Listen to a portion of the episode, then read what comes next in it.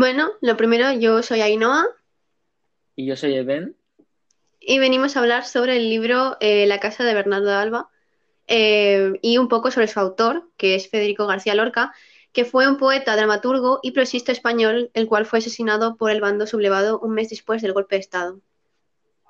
Y sobre su obra vamos a hablar sobre La Casa de Bernarda Alba, que es una obra teatral en tres actos escrita en 1936 por Federico García Lorca y que no, y que no pudo ser estrenada ni publicada hasta los 1945.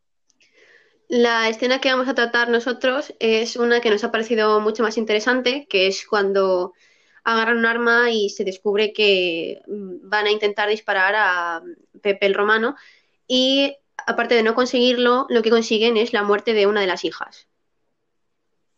Vale. Son un disparo. Atrévete a buscarlo ahora. Se acabó Pepe el Romano. Pepe, Dios mío, Pepe. ¿Pero lo habéis matado? No, salió corriendo la jaca. Fue culpa mía. Una mujer no sabe apuntar. ¿Por qué lo has dicho entonces? Por ella, hubiera volcado un río de sangre sobre su cabeza. Maldita. Endemoniada, Aunque es mejor así. Adela, Adela. ¡Abre! Abre, no creas que los muros defienden de la vergüenza. Se han levantado los vecinos. Abre, porque echaré la puerta abajo. Trae un martillo. ¿Qué? Nunca tengamos ese fin. Las hermanas se echan hacia atrás. La criada se santigua y Bernarda da un grito y avanza. ¡No entres! No, yo no.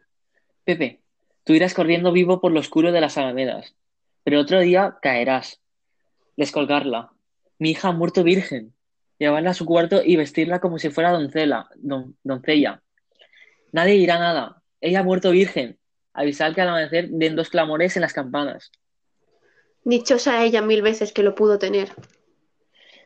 Y no quiero llantos. La muerte hay que mirarla cara a cara.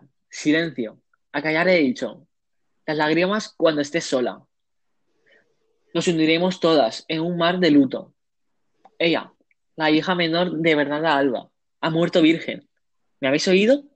Silencio. Silencio he dicho. Silencio. Y se cierra el telón. Esta ha sido nuestra dramatización del acto que más nos ha llamado la atención, que más nos ha gustado y que más interesante nos ha parecido. Y eh, nuestra breve explicación e introducción a la historia y su autor. Y poco más. Y, y ya, ¿no? Y ya.